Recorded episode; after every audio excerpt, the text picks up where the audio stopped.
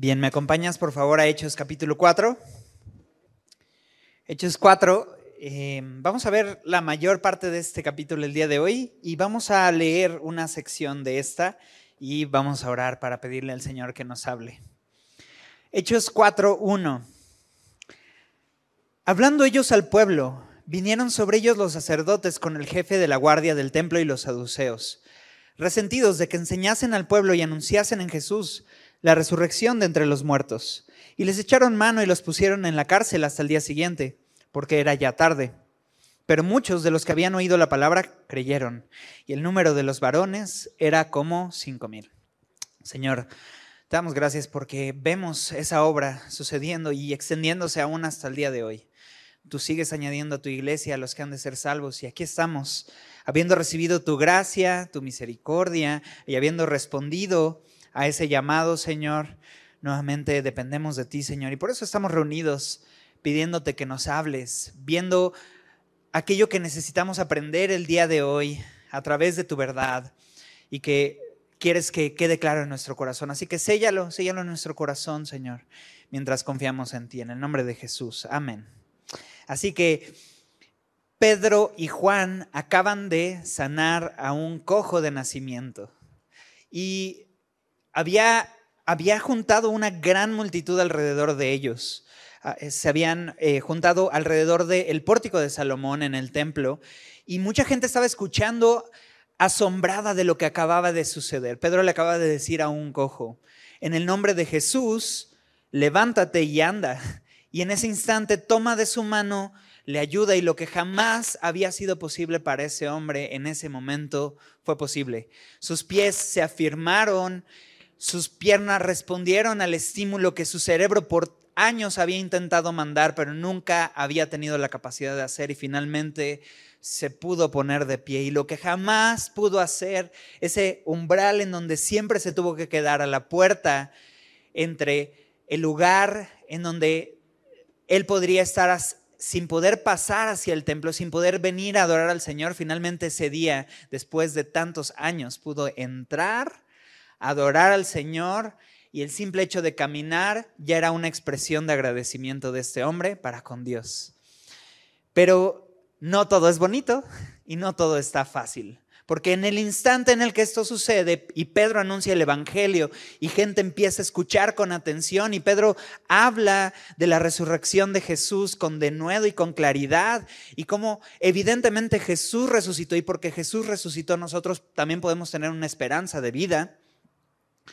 Este mensaje no agradaba a todos y es por eso que vemos el capítulo 4, versículo 1, que vinieron estos sacerdotes eh, junto con el jefe de la guardia del templo. El jefe era el encargado de, ver que en el lugar del templo se, pues se mantuviera el orden, se, tuviera un lugar de tranquilidad en donde la gente pudiera venir a adorar. Y en ese momento lo, lo, último que había era tranquilidad, había una gran conmoción, había un gran asombro. Y entonces vino esa gente. Entonces no es sorprendente que se, hayan acercado sacerdotes, el jefe de la guardia, pero aquí estaban un grupo llamado los saduceos, que dice, versículo 2, que estaban resentidos de que se enseñase al pueblo y anunciase en Jesús la resurrección de entre los muertos. Los saduceos ya los conocimos cuando estuvimos estudiando el libro de Mateo. Los saduceos son este grupo de dos que conformaban los líderes religiosos. Por un lado estaban los saduceos, que vamos a ver un poquito de, quién, de qué es lo que ellos creían, pero por el otro lado estaban los fariseos. Los fariseos son el grupo que principalmente se opuso a Jesús mientras Jesús estuvo eh, haciendo su ministerio en la tierra. ¿Y quiénes eran los fariseos? Era este grupo religioso, aquellos que veían por el estado espiritual de Israel, pero tenían un énfasis tan marcado en la ley y tan marcado en las obras y en el cumplimiento de la ley que no tuvieron el simplemente cumplir la ley como, como satisfacción, sino que empezaron a añadirle a la ley. Ellos empezaron a poner cargas adicionales a lo que ya estaba establecido en la ley, empezaron a poner leyes que, que aumentaban la presión y que Jesús confrontó. Ustedes ponen leyes que ni ustedes mismos llevan a cabo. Estos eran los fariseos. Por el otro lado estaban los saduceos. También Jesús tuvo encuentros con los saduceos. Los saduceos son este grupo de, líderes religiosos de esa época que principalmente eh, tomaban ciertas secciones de la Biblia y el resto de las secciones las desechaban. Ellos simplemente tomaban lo que ellos consideraban que era inspirado por Dios y el resto lo tomaban como simplemente anécdotas buenas y útiles, pero nada más, no inspirados por Dios. Para ellos simplemente el Pentateuco era lo único que era dirigido por Dios. Y entonces lo que ellos hacían era quitarle a la ley. ¿no? Teníamos a los fariseos que añadían a la ley, tenemos a los saduceos que le quitaban a la ley. Dentro de las cosas que los saduceos confrontaban constantemente con los fariseos y en sus, en sus debates políticos, porque terminaban siendo debates políticos y teológicos, era que los saduceos se oponían firmemente a la idea de la vida después de la muerte. Para los saduceos, la vida simplemente se limitaba a honrar a Dios de este lado y vivir de tal manera que sepamos que no hay más allá después de esto. Ellos solamente veían la vida desde aquí y desde la ahora. Es por eso que estos eran hombres adinerados, porque al vivir para el aquí y el ahora se hacían de bienes y buscaban eh, tener el, mayor bienestar en este lado. Los fariseos, por el otro lado, pues eran hombres que también pues tenían cierta reputación, pero tenían más esa reputación de ser estrictos y, y poniendo estas cargas. Entonces eran Ambos pertenecían a este grupo conocido como el Sanedrín, los líderes religiosos, este grupo de 71 hombres que se reunía y decidía las leyes del pueblo. Pero aquí vemos a los saduceos, que resentidos de que se enseñase al pueblo y anunciase en Jesús la resurrección de los muertos, vienen con una agenda. Ellos ya se habían opuesto a Jesús mientras Jesús estaba aquí, pero ahora mientras ellos escuchaban que se volvía a mencionar el nombre de Jesús y que ahora no solamente se hablaba de Jesús, sino que se hablaba de que el mismo Jesús había resucitado, para ellos era algo que les movía su mundo y que les causaba eh, un repudio. En, en, la NTV lo menciona así, Pedro y Juan enseñaban que hay resurrección de los muertos por medio de Jesús. Entonces no solamente afirmaban que existe la vida después de la muerte, sino que el único medio por el cual podemos considerar que hay esperanza de vida después de la muerte es a través de aquel que venció a la muerte, que es Jesús. Y entonces, teniendo esta oposición, Versículo 3, les echaron mano y los pusieron en la cárcel hasta el día siguiente porque era ya tarde. Pero muchos de los que habían oído la palabra creyeron y el nombre de los varones era como cinco mil. La última vez que vimos, la iglesia había crecido hasta tres mil personas. Ahora ya no solamente hay tres mil personas, ahora se añadieron hasta cinco mil personas, o al menos varones. Podríamos llegar a pensar que este era un grupo de creyentes de hasta siete mil que conformaban la iglesia. Eh, a partir de simplemente la iglesia siendo fiel en perseverar en la palabra, en las oraciones, en la comunión y en el Evangelio, y Dios añadiendo a la iglesia a los que habían de ser salvos. Y entonces ellos seguían viendo la obra de Dios. Pero versículo 5, aconteció al día siguiente que se reunieron en Jerusalén los gobernantes, los ancianos y los escribas. Y el sumo sacerdote Anás y Caifás, y Juan y Alejandro y todos los que eran de la familia de los sumos sacerdotes. Esto no solamente se iba a quedar en vamos a meterlos a la cárcel, vamos a intimidarlos un poquito, que se asusten y que se vayan. Delante de ellos se están reuniendo las mismas autoridades que días antes decidieron que Jesús debía de morir. ¿No? Estaban aquí, nuevamente, Anás y Caifás. Jesús estuvo delante de estos hombres. Jesús eh, fue cuestionado por estas mismas autoridades. Se mencionan a Juan, Alejandro, sabemos que ellos son parte de la familia de los sumos sacerdotes. Lo que vemos y lo que entendemos a la luz de lo que aquí dice y lo que la historia nos deja ver, es que el oficio del sacerdocio y del sumo sacerdocio se había corrompido de tal manera que había hasta un nepotismo y una, una influencia y un uso del poder, ¿no? usando la religión como una, una forma y una plataforma personal, ¿no? Y eso es lo que se había convertido realmente la religión y el sumo sacerdote, es este oficio que Dios había consagrado de tal manera, que había hablado de tal manera que estas personas buscarían al Señor y representarían a Dios a través del pueblo. Pero esto se había, eh, pues se había corrompido de tal forma que ellos simplemente estaban buscando su beneficio y su reputación. Bueno, la historia nos dice que justamente Anás, que era el sumo sacerdote, y Caifás, que era el actual sumo sacerdote, ambos pertenecían al grupo de los saduceos, justamente, aquellos que se oponían eh, a, a la idea de la resurrección y mucho más a la idea de que en Jesús haya una esperanza de vida eterna. Entonces, eso, y, tú dices, wow, Qué fuerte estar delante de estos hombres de tanta influencia y de tanto poder. Pero Pedro acababa de anunciar que si Jesús había sido entregado y crucificado, había sido hecho por el previo consejo de Dios. Esto no se le había escapado de las manos a Dios. Estos hombres no eran mucho más poderosos de lo que era Dios y de los planes que Dios tiene. Y a veces hay hombres que parecen ser tan poderosos y tan influyentes que dices, qué miedo, pero Pedro está teniendo la perspectiva desde el lado de lo eterno. La historia nos muestra que Anás, justamente siendo tan poderoso y tan influyente, ese poder e influencia no le pudo servir a mucho porque su vida terminó justamente en un complot en donde sus hijos, algunos mencionan Caifás, su, eh, su yerno, o Juan, su hijo directo, conspiraron para asesinarle, imagínate. Y, Anás terminó muerto en las manos de aquellos futuros sumos sacerdotes. Y esa era la familia del sacerdocio en esa época.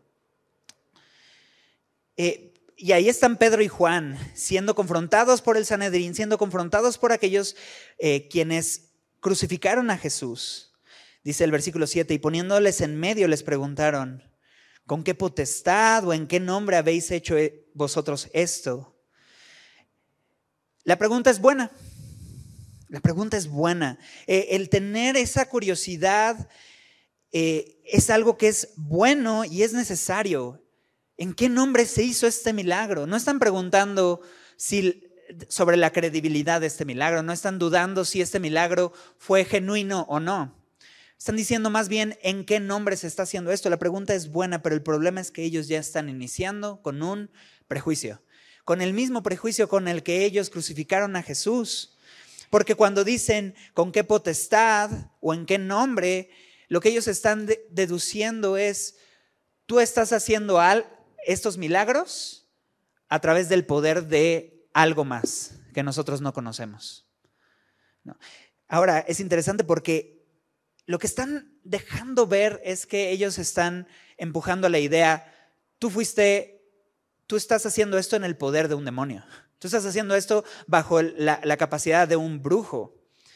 Y justamente estas fueron las acusaciones con las que llegaron ante Jesús eh, mientras Jesús estuvo caminando entre nosotros. En Mateo 12, 24, a Jesús le dijeron, tú echas por el poder de los demonios, echas fuera a los demonios. Y Jesús tuvo que confrontarles y decirles, ¿cómo Satanás va a echar fuera a Satanás? Una casa dividida no puede prosperar. Satanás no va a echar fuera a Satanás.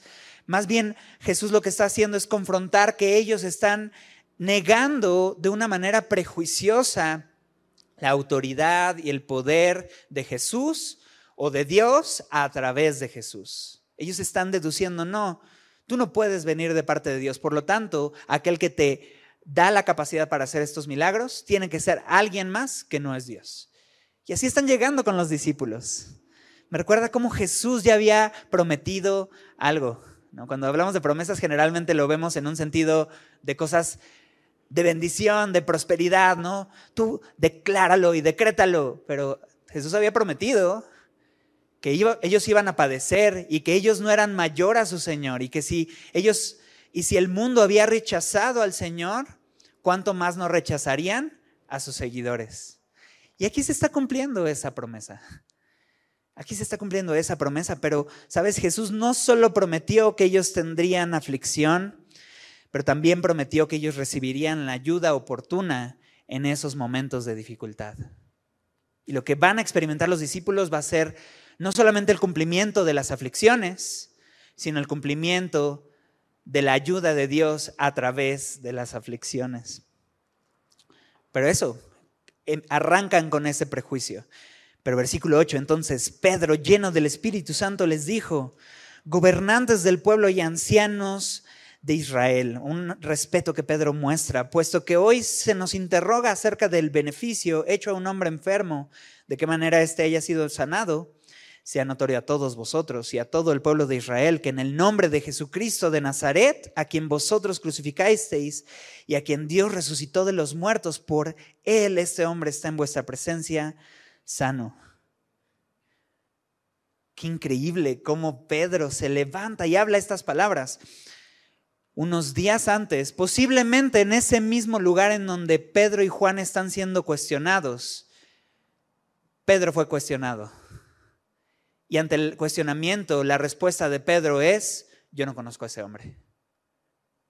Pedro en su capacidad, Pedro en su naturaleza, esa era la forma en la que Pedro respondía. Pero Pedro aquí no está en su capacidad ni en su naturaleza. Pedro está lleno del Espíritu Santo. Y lleno del Espíritu Santo es que Pedro, a esos mismos hombres a quienes él días antes tuvo una vergüenza, que estuvo dispuesto a negar a Jesús, a, blasfemar el nombre de Jesús incluso, para zafarse y, sacar eh, su pellejo de las manos de esos hombres. Ahora Pedro se atreve a decir, este hombre fue sanado en el nombre de Jesucristo de Nazaret, quien ustedes crucificaron, pero Dios resucitó de los muertos. ¿Te das cuenta la diferencia de Pedro sin el Espíritu Santo y Pedro con el Espíritu Santo? Eso mismo puede hacer Dios en nuestra vida. Eso mismo Dios puede hacer cuando nosotros somos llenos de Él. Pedro antes veía por él mismo. Antes Pedro eh, si bien era arrebatado, era impulsivo, pero sus arrebatamientos e impulsividad eran usados para su conveniencia, para su beneficio. Pero el mismo Pedro arrebatado e impulsivo, ahora Dios, lleno del Espíritu Santo, lo va a usar ya no para su beneficio, sino para darle la gloria a Dios. Y eso es lo que Dios puede hacer en tu vida y en la mía. Así que eh, Pedro habla de esta manera y, dice en el versículo 9, ¿no? Se nos interroga acerca de, pues, de que este hombre enfermo fue sanado. En la NTV dice así, nos interrogan por sanar a un hombre lisiado. ¿Quieren saber cómo fue sanado?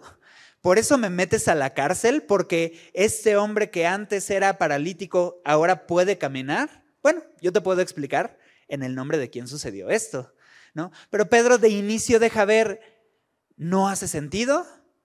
que por esta razón nos hayan metido a la cárcel. Pero si tú me preguntas, hay una respuesta. Y la respuesta es en el nombre de Jesucristo de Nazaret. Tú me preguntas, ¿en el nombre de quién? Esa es la respuesta. En el nombre de Jesús.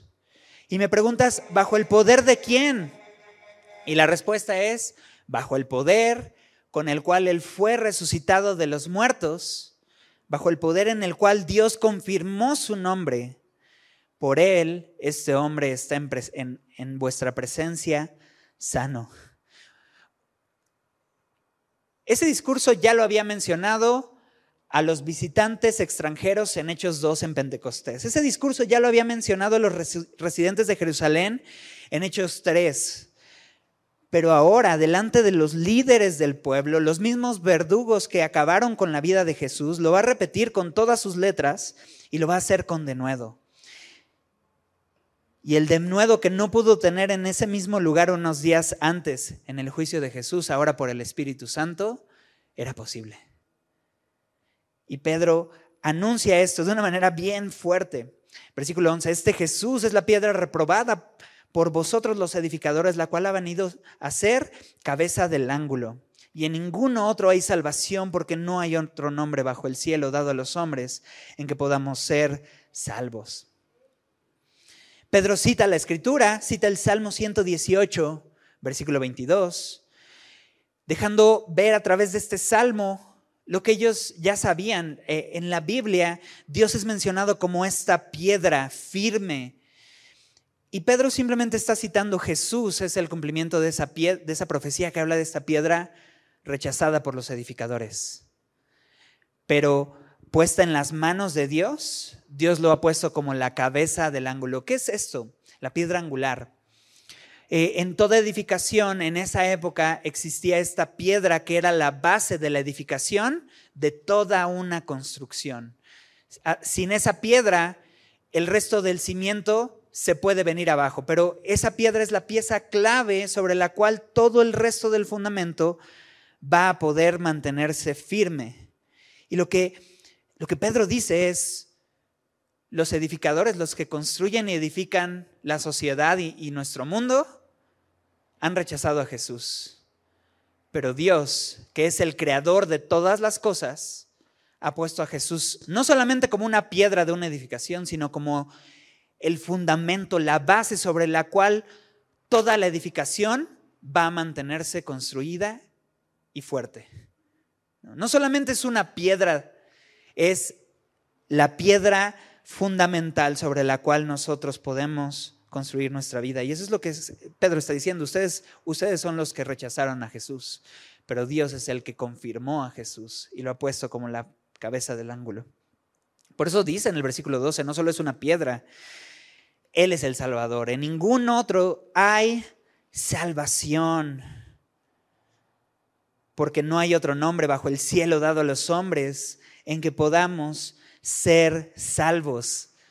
Oye, Pedro, pero eso es muy exclusivo y eso es muy cerrado, Pedro, ¿no? El mundo dice, pero es que todos los caminos llevan a Roma. Y podríamos decir, pues igual y sí llevan a Roma, pero a Dios solamente hay un camino que nos puede llevar al Padre, ¿no? Y ciertamente Jesús dijo esto, yo soy el camino, la verdad y la vida, pero ¿qué dice después? Y nadie viene al Padre, sino es a través de mí. Y si Pedro era así de cerrado y así de exclusivo, es porque así de cerrado y así de exclusivo fue Jesús al mencionar el único camino para la salvación. Decía el pastor Jaime Foot que somos chistosos, porque todo lo queremos sencillo. Siempre decimos, a ver, Resúmemelo en una frase, déjamelo en una sola frase. Y cuando Dios resume todo en una sola frase, solo en Jesús hay salvación, decimos, espérame, eso es muy cerrado, no me gusta. Y es como, ¿de qué se trata? No. ¿Lo queremos sencillo o no lo queremos sencillo?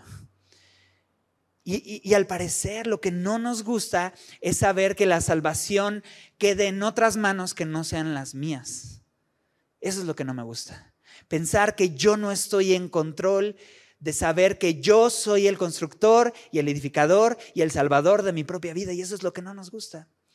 Pero Pedro dice, tienes y tenemos que reconocer esto. No hay otro nombre dado a los hombres en el que podamos ser salvos solamente en el nombre de Jesús. No hay otro, no hay otro camino. Y hay imágenes de eso a lo largo de toda la Biblia cuando Dios manda el diluvio, deja un solo medio de salvación para toda la humanidad y hace una invitación constante a lo largo de un periodo extenso. Pero Dios levanta un solo arca de salvación para la salvación de todo el pueblo.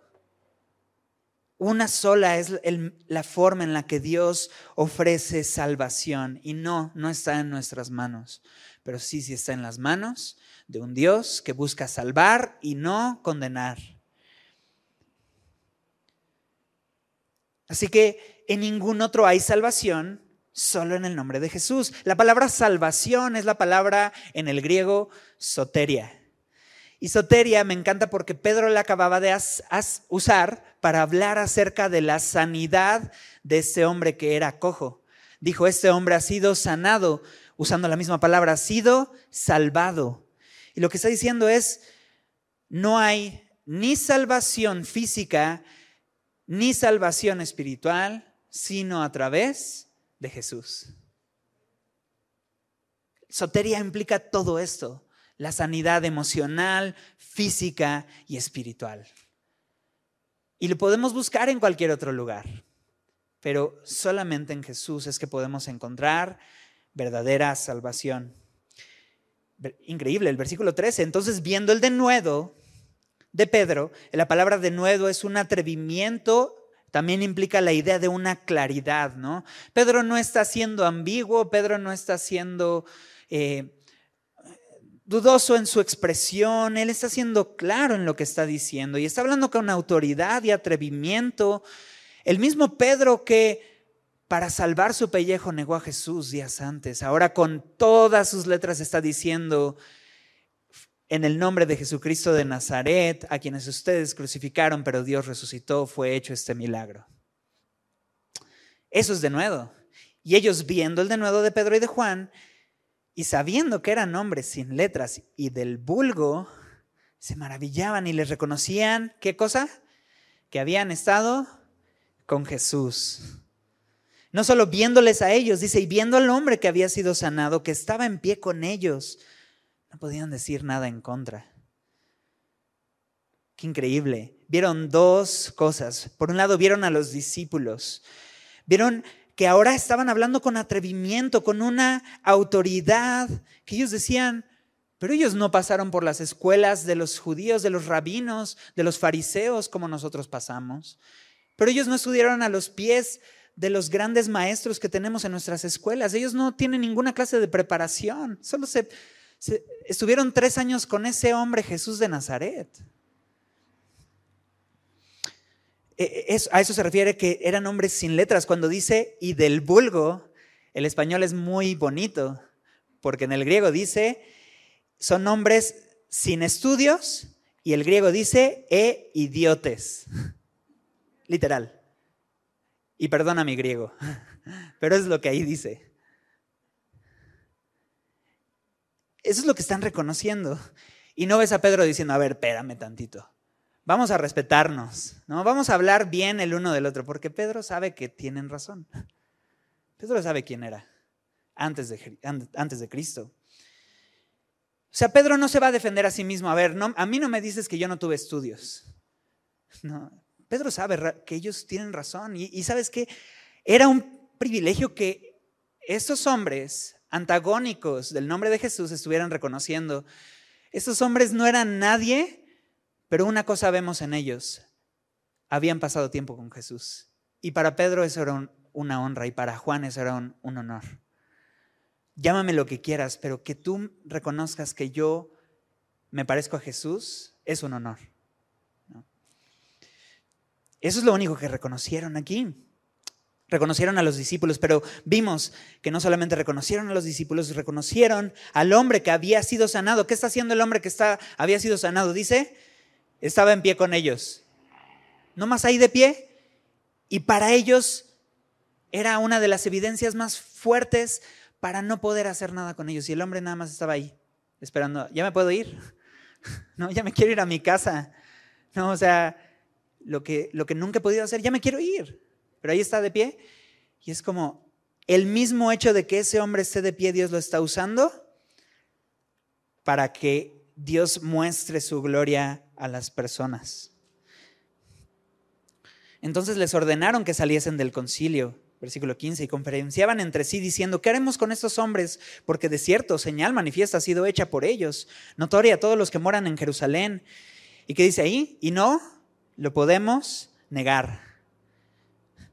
Bueno, ¿qué tal no negarlo, sino reconocerlo, aceptarlo y entregarte a ello? Porque ellos dicen, híjole, ¿cómo le vamos a hacer? Porque la evidencia es tan fuerte que no nos podemos oponer a ella. Y es como, por eso, no es necesario ponerte a la evidencia, lo único que tienes que hacer es aceptarla y, y creerla.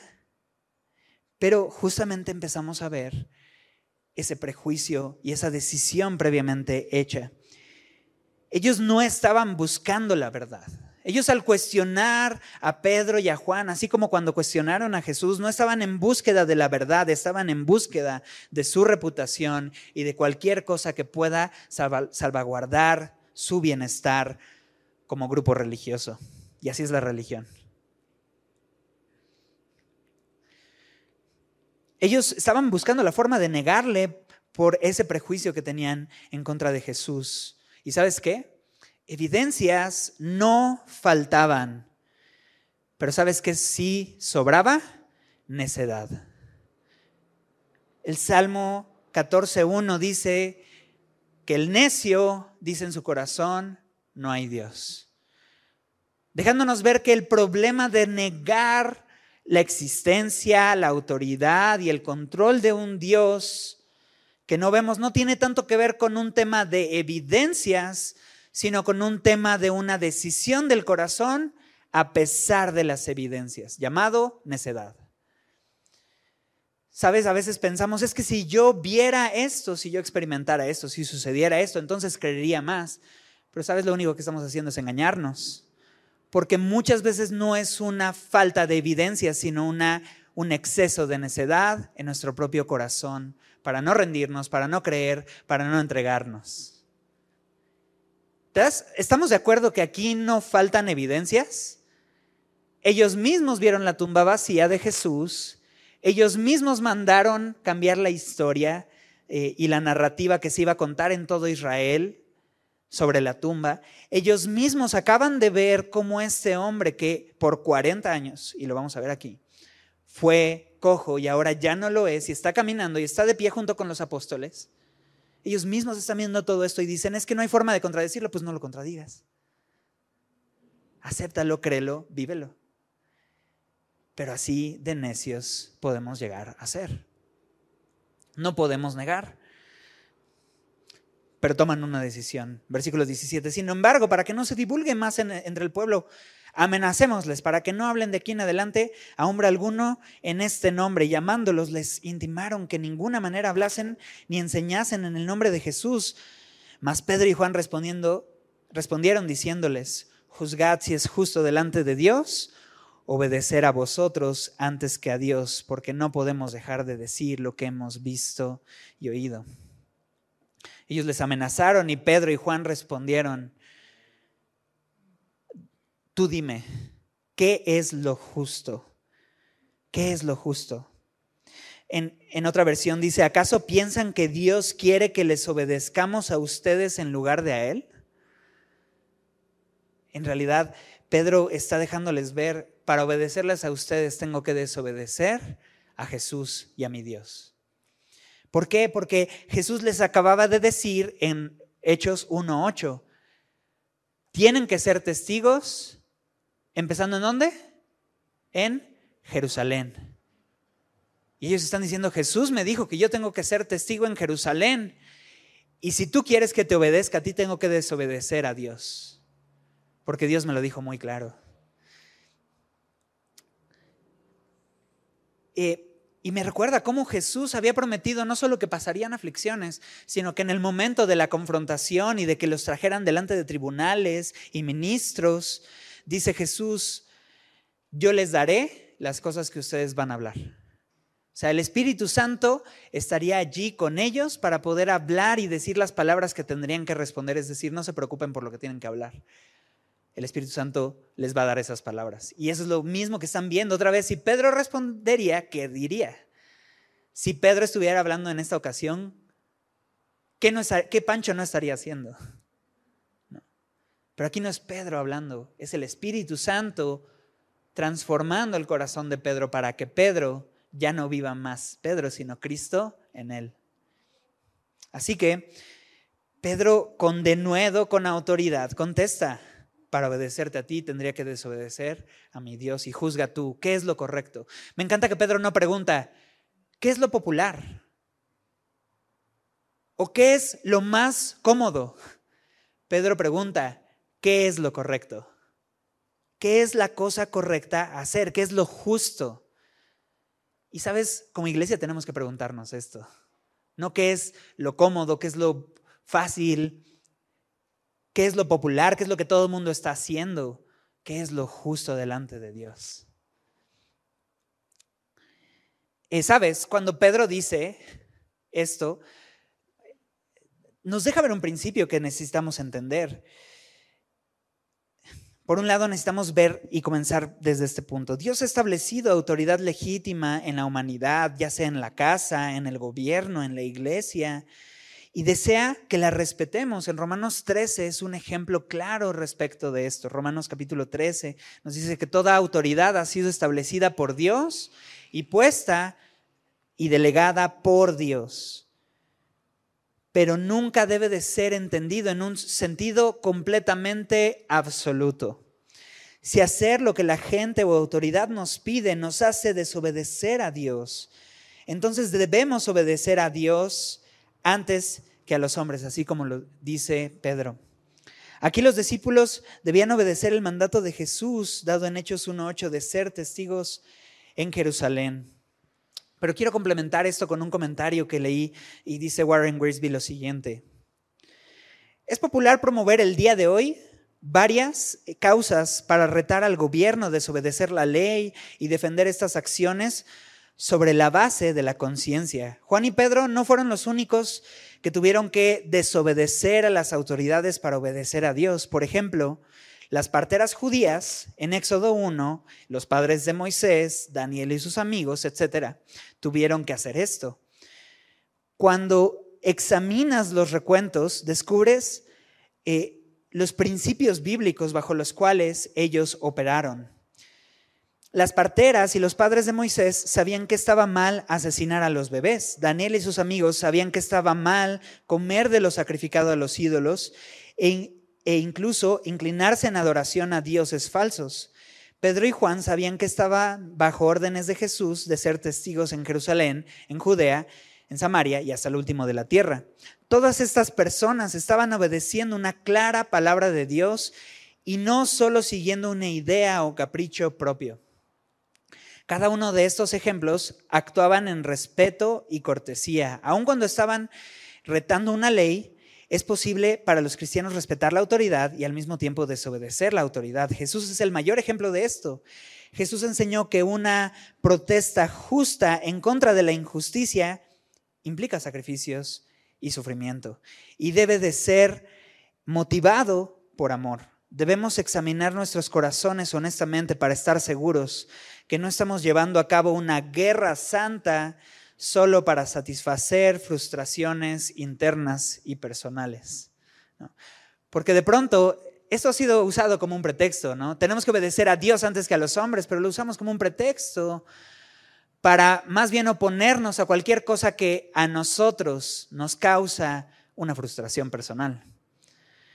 Pero Pedro no está viendo ahora por su propio pellejo, está viendo por la gloria de Dios y por la honra y por la obediencia a lo que Dios claramente ha expresado. Si como iglesia vamos a decidir obedecer a Dios antes que a los hombres, vamos a hacerlo en la base de lo que Dios verdaderamente dice en su palabra y no otra cosa. Y creo que esto es, es bello ver eh, cómo los discípulos operaban. Operaban confiando en la palabra de Dios, en lo que Dios claramente ya les había dicho. Y es por eso que cuando los hombres, el gobierno, las autoridades los retan a hacer algo que va en contra de Dios, ellos tienen claro lo que Dios dijo y entonces saben, primero tengo que obedecer a Dios antes que a los hombres. Entonces tengamos presente este principio. Versículo 21, ellos entonces les amenazaron y les soltaron, no hallando ningún modo de castigarles aún por causa del pueblo, porque todos glorificaban a Dios por lo que se había hecho, ya que el nombre en quien se había hecho ese milagro de sanidad tenía más, el hombre en quien se había hecho este milagro de sanidad tenía más de 40 años me hace pensar en algo respecto de este hombre. Pensaríamos, Dios escogió a cualquiera de los hombres que estaban allí eh, mendigando en ese lugar. Yo no creo que Dios haya simplemente de una manera así de, de Tin Marín de Dopingüe escogido a cuál de esos hombres iban a ser sanos en esa ocasión. Es interesante ver que para todos es evidente que lo que acababa de suceder era un milagro, porque este hombre, uno, era conocido por todos los que moraban en Jerusalén. Lo veíamos cuando, cuando la gente veía a ese hombre brincar y caminar y, saltar. y decían, pero espérame, este es el hombre que mendigaba a las afueras del templo. Cuando veíamos que este hombre había tenido esta condición desde su nacimiento, cuando veíamos que esa condición la había tenido por 40 años y cuando quedó claro delante de las autoridades y del resto del pueblo que ese hombre ahora era sano. Dios no había escogido aleatoriamente ese hombre. Dios a través de su padecimiento y a través de su dificultad por 40 años quiso glorificarse para que fuera evidente a todas las personas que Jesús es el Salvador y que Jesús sana. Entonces, me encanta pensar en esto. A veces en medio de nuestra dificultad nos cuesta trabajo ver el propósito. ¿Por qué? ¿Y por qué después de tantos años no, no ha habido una solución a este problema? ¿Por qué después de tantos años orando y pidiendo y rogando no ha pasado nada? Y tal vez aún no ha pasado nada. Pero en las manos del Señor, Dios no va a ser cruel en ignorar nuestras oraciones y nuestras peticiones. Él sabe verdaderamente cuáles son nuestras necesidades. Y al final, aquel que confía en el Señor termina siendo salvado de cualquier problema, pero sobre todo del mayor problema, que es una condenación y una eternidad lejos de Dios. Así que eh, Dios se glorificaba a través de este hombre. Pero ahí no termina la cosa. Dice que, versículo 23, y puestos en libertad, vinieron a los suyos y contaron todo lo que los principales sacerdotes y los ancianos les habían dicho. Y ellos, habiéndolo oído, alzaron unánimes la voz a Dios y dijeron, Soberano Señor, Tú eres el Dios que hiciste el cielo y la tierra, el mar y todo lo que en ellos hay. Que por boca de David, tu siervo, dijiste, ¿por qué se amotinan las gentes y los pueblos piensan cosas vanas? Se reunieron los reyes de la tierra y los príncipes se juntaron en uno contra el Señor y contra su Cristo, porque verdaderamente se unieron en esta ciudad contra su santo Hijo Jesús, a quien ungiste Herodes y Poncio Pilato, con los gentiles y el pueblo de Israel, para hacer cuanto tu mano y tu consejo habían antes determinado que sucediera. Ahora, Señor, mira sus amenazas y conceda a tus siervos que con todo de nuevo hablen tu palabra, mientras extiendes tu mano para que se hagan sanidades y señales y prodigios mediante el nombre de tu santo Hijo Jesús. Cuando hubieran orado, el lugar en donde estaban congregados tembló y todos fueron llenos del Espíritu Santo y hablaban con denuedo la palabra de Dios. Sabes, aquí vemos un gran ejemplo de cómo la iglesia primitiva respondió ante una gran tribulación y lo que sería el inicio de la persecución de la iglesia. ¿A dónde fue la, eh, la iglesia ante la persecución? A la oración. Fueron a buscar al Señor y ahora tú podrías imaginarte, claro, fueron a orar para pedir que Dios los consumiera con el fuego, ¿no? Que no aquí están Juan y Jacobo dentro de ellos, que no ellos antes habían dicho, Señor, tú nada más di la palabra y el fuego descenderá del cielo. Pues ahí estaban los hijos del trueno, ¿no? Ya se la saben. Pero en vez de decirle, Señor, júzgales y condénales y acaba con ellos y defiende nuestra causa justa, la oración comenzó en primer lugar adorando al Señor. Lo primero que hicieron fue reconocer la soberanía de Dios.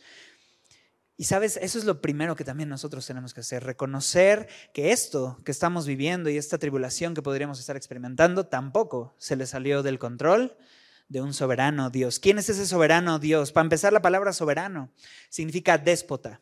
Y tú dices, ay, espérame, eso no, eso no suena bien. Bueno, en las manos equivocadas, el, el ser un déspota es un peligro. El tener absoluta autoridad de todas las cosas que suceden es un peligro porque no estamos capacitados para llevar tal poder. El único que puede ser el perfecto déspota, el que está en control absoluto de todas las cosas, es Dios. Solo Él puede hacer esto.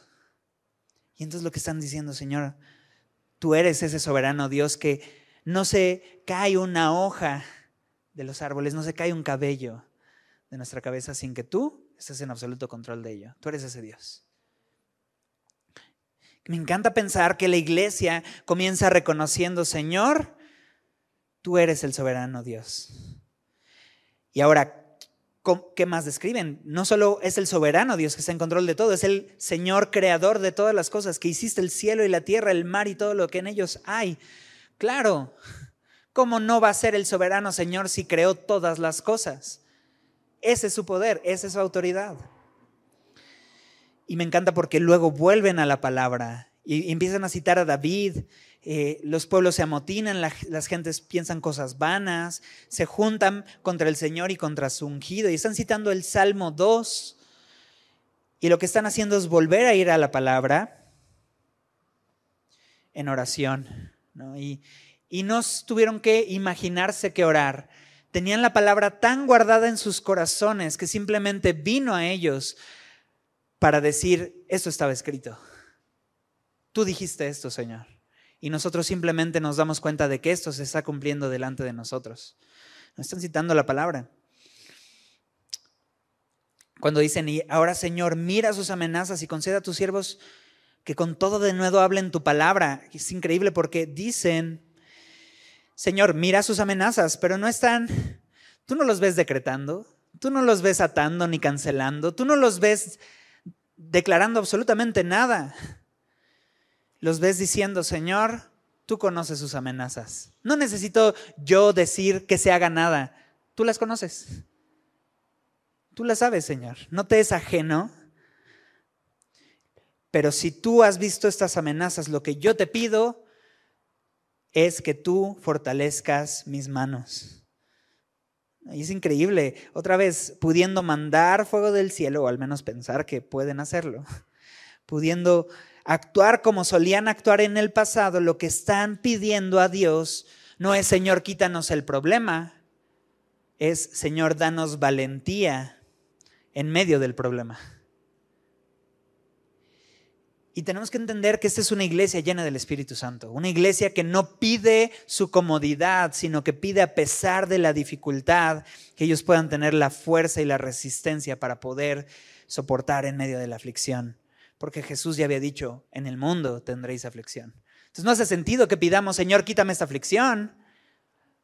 Al menos no en todos los casos. Porque el Señor no ha destinado que nosotros necesariamente vivamos en absoluta comodidad. Tiene que haber una incomodidad porque no somos de aquí. Tiene que haber cierto rechazo porque rechazaron a nuestro Señor antes que a nosotros. Pero por eso lo que están pidiendo es, no elimines nuestra oposición, sino danos la valentía para poder persistir a pesar de esta. Decía un, un comentarista Philip Brooks, no oren por vidas fáciles, oren para ser hombres y mujeres más fuertes. No oren por encargos del tamaño de sus poderes, oren por poderes del tamaño de sus encargos. Que es cierto, ¿no? Porque si el Señor nos ha dado una encomienda, lo único que nosotros podemos decir es, yo la voy a obedecer, Señor, pero dame las fuerzas. Porque si tú lo pediste, tú me vas a capacitar para hacerlo. No le podemos decir al Señor, Señor, dame otra cosa. Porque terminaríamos como, eh, como Jonás, ¿no? Dándole la vuelta a la voluntad de Dios para terminar dándonos cuenta que no hay forma y no hay autoridad y no hay razón para que nosotros retemos aquello que Dios ha designado. Así que esto, mucho nos enseña estos textos. Quiero resumirlo de la siguiente manera. La iglesia está enfrentando por primera vez la oposición desde que Jesús se fue. Y la iglesia el día de hoy sigue enfrentando dificultades, tribulación, oposición, pero como iglesia, ¿qué podemos aprender de este texto a la luz de la oposición y de la tribulación? Bueno, vamos a ver al menos unos puntos específicos de cómo poder enfrentar en medio de la tribulación. Lo primero que yo veo es que Pedro y los discípulos fueron llenos del Espíritu Santo. ¿Sabes? No podemos enfrentar la oposición que pueda venir en contra del nombre de Jesús sin ser llenos del Espíritu Santo. Ciertamente el mejor ejemplo que podemos tener es Pedro, un hombre que otra vez, si bien era arrebatado para actuar, muchas veces era motivado por su bienestar, su reputación y su comodidad. Pero aquí Pedro, lleno del Espíritu, está actuando a pesar de las dificultades. Y necesitamos eso, necesitamos ser llenos del Espíritu Santo. Y ya hemos hablado acerca de la llenura del Espíritu Santo, por eso no nos vamos a detener respecto a esto, pero puedes escuchar conferencias pasadas que hemos estado dándole este énfasis. Necesitamos buscar ser llenos del Espíritu Santo. Pero sabes, cuando Pedro fue interrogado, lo primero que hizo fue reconocer dos cosas. Y nosotros necesitamos reconocer esas mismas dos cosas. Lo primero que reconoce es quién es Jesús. ¿Quién es Jesús? Pedro con valentía reconoció delante de estos hombres que Jesús resucitó de los muertos, es decir, Jesús está vivo, que tiene poder y autoridad para obrar, para obrar en nuestra incapacidad, y lo hizo con este hombre cojo. Que ese Jesús fue rechazado por el mundo, pero Dios lo puso como la base de todas las cosas que existen. Que Jesús es el único en quien podemos tener salvación y no hay otro nombre dado a los hombres en quien podemos ser salvos. Pedro reconoció quién es Jesús. Si estos hombres pudieron mostrar este denuedo es porque vieron a Jesús resucitado y han visto el poder de la resurrección obrando a través de la, de la proclamación del Evangelio. Entonces, lo primero es reconocer quién es Jesús, pero en segundo lugar, reconocer quién soy yo. Por un lado, estaban Pedro y Juan, los discípulos, y ellos se les acusaron de ser hombres sin letras y del vulgo, ¿no? Por su falta de preparación. Y, y ellos sabían estas incapacidades. Por eso Pedro dijo, ¿por qué se maravillan como si en nuestro poder y en nuestra por nuestra piedad este hombre fuera sanado? Es obvio que yo no tenía ese poder ni esa capacidad. Pedro sabía, pero otros, ¿sabes qué? También se daban cuenta de esto. Era evidente, era claro que su valentía y autoridad venían de parte de Dios. Pablo lo dice de la siguiente manera, Dios ha escogido lo vil y lo menospreciado para avergonzar a los sabios de este mundo. Y, y, ahí están Pedro y ahí están Juan y ahí estamos nosotros. Entonces necesitamos reconocer quiénes somos. No está en nosotros la capacidad. Imagínate que Pedro se hubiera llevado la gloria. Oh, sí, claro, nosotros hicimos este milagro. La historia hubiera sido otra. Ese, ese día, dos mil personas se añadieron a la iglesia. Pero si Pedro se hubiera llevado la gloria, otra hubiera sido la historia. Pero Pedro no podía robarle la gloria al único que la merece. Entonces dijo, solo Jesús puede llevarse aquí la gloria. Nosotros somos lo que estos hombres dijeron. Y por el otro lado, el hombre paralítico por 40 años y ahora de pie. Era claro que el simple hecho de estar de pie era la obra de Dios en la vida de este hombre. Entonces reconocieron quién es Jesús, bueno, llenos del Espíritu, reconociendo quién es Jesús, reconociendo quiénes eran ellos, pero con una convicción clara, obedeciendo a Dios antes que a nadie más. Y sabes, al, entender quién es Jesús y lo que ha hecho por mí, a pesar de mis incapacidades, me hace ser valiente y me hace honrarle por encima de cualquier oposición y dificultad que pueda enfrentar en esta vida. Y Pedro con claridad dijo, voy a obedecer a Dios antes que a los hombres. Y aunque esto implique amenazas e intimidación, Pedro y Juan habían tomado una decisión y la iglesia, juntamente con ellos, Señor, danos de nuevo para seguir anunciando tu palabra. Ante la tribulación, ellos fueron en oración y reconocieron la soberanía de Dios. Y sabes, hay un descanso en saber que Dios está en control de absolutamente todo. La soberanía de Dios no puede ser solamente un concepto teológico y doctrinal. Tiene que ser una realidad para ti y para mí. Necesitamos confiar en que Dios está en absoluto control de todo. Ciertamente hay muchas cosas fuera de mi control, si no es que todas. Pero ninguna está fuera del control de Dios y eso es un descanso.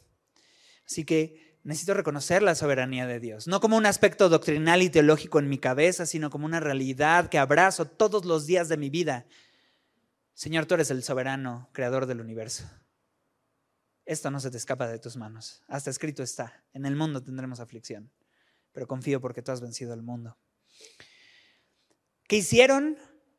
También, aparte de reconocer la soberanía de Dios en oración, en oración confiaron y fueron a la palabra. Dice el pastor Jaime Food, necesitamos estar llenos de la palabra de Dios para que cuando venga la prueba podamos decir, aquí está escrito, así es que ya sé qué pedir. Que conozcamos de tal manera la palabra que simplemente venga a nuestro corazón en el momento de la dificultad. Si estamos llenos de la palabra, la misma palabra va a instruirnos, va a confrontarnos, va a consolarnos y va a guiarnos. Y a veces esperamos, Señor, háblanos. ¿Dónde nos habla el Señor? A través de su palabra. Y sabes, si, si vives en la palabra, los discípulos recibieron inmediatamente de la palabra la consolación que necesitaban en ese momento. Vayamos a la palabra. Cuando vieron las amenazas, no dijeron, Señor, rechazamos esto en, el nombre de Jesús. No dejaron la justicia a Dios. Porque Dios mira las dificultades y Dios mira los obstáculos que el mundo nos presenta, pero podemos saber que es mejor dejarlo en las manos de Dios que en nuestras manos. Y los discípulos dijeron, Señor, mira tus amenazas, haz lo que tengas que hacer. Pero en cuanto a nosotros, danos la fuerza para poder seguir obedeciéndote. Ellos pidieron esto y en último lugar no pidieron que se les quitara la carga, la dificultad, sino pidieron fuerzas, porque la fuerza, queda claro que no viene de nosotros, quedó claro con los del vulgo y sin letras de los discípulos, por no decir otra cosa. La cachetada va a doler, pero le pedimos fuerza a Dios para poder resistir en medio de la dificultad. Y por eso dijeron, Señor, fortalécenos. Y al final, qué, qué, increíble el consuelo. Oraron pidiendo esto y qué fue lo que Dios hizo? Respondió. Y de una manera evidente, volvió a temblar la tierra. Así como, como Dios lo hizo en Pentecostés. Esto no es otro Pentecostés. Pentecostés solamente hay uno. Una primer llenura del Espíritu Santo. Pero este es un una reconfirmación a los discípulos de que Dios está con ellos. Y les quedó claro porque de la misma manera como vino Pentecostés, así se reveló en esta ocasión y ante esta... Eso que yo pensaría es el inicio de la persecución de la iglesia. Y de aquí se va a poner peor. Mucho peor.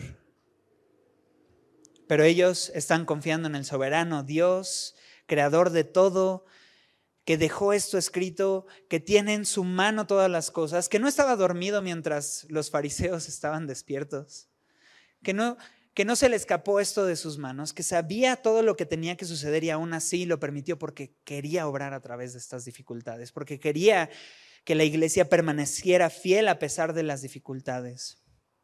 Y al final, el nombre de Jesús no ha perdido su poder. Pero a veces pasa que la gente de Dios sí ha perdido su poder porque ha dejado de orar al soberano Dios. Y hoy el Señor nos lleva a, confiar en Él. ¿Sabes?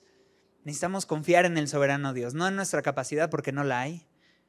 Solo el soberano Dios puede darnos esa capacidad. ¿Por qué no oramos? Señor, te damos gracias por tu palabra, gracias por tu iglesia. Gracias por el Espíritu Santo que llena tu iglesia. Gracias porque hay un ejemplo marcado entre antes y después de Cristo, antes y después de ser llenos de ti. Y ese mismo ejemplo puede suceder en nuestra vida, Señor. Y si hay evidencias en nuestra vida de que aún tú tienes algo que salvar y sanar y transformar, hazlo, Señor. Y Señor, si ya ha habido algo claro que has hecho, permítenos confiar en ti, confiar en tu poder, en tu autoridad, en lo que tú haces y lo que tú puedes seguir haciendo, Señor.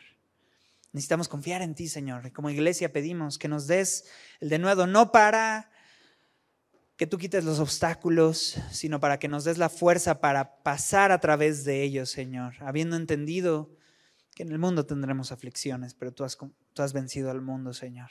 Confiamos en ti y te pedimos, fortalece nuestras manos. En el nombre de Jesús.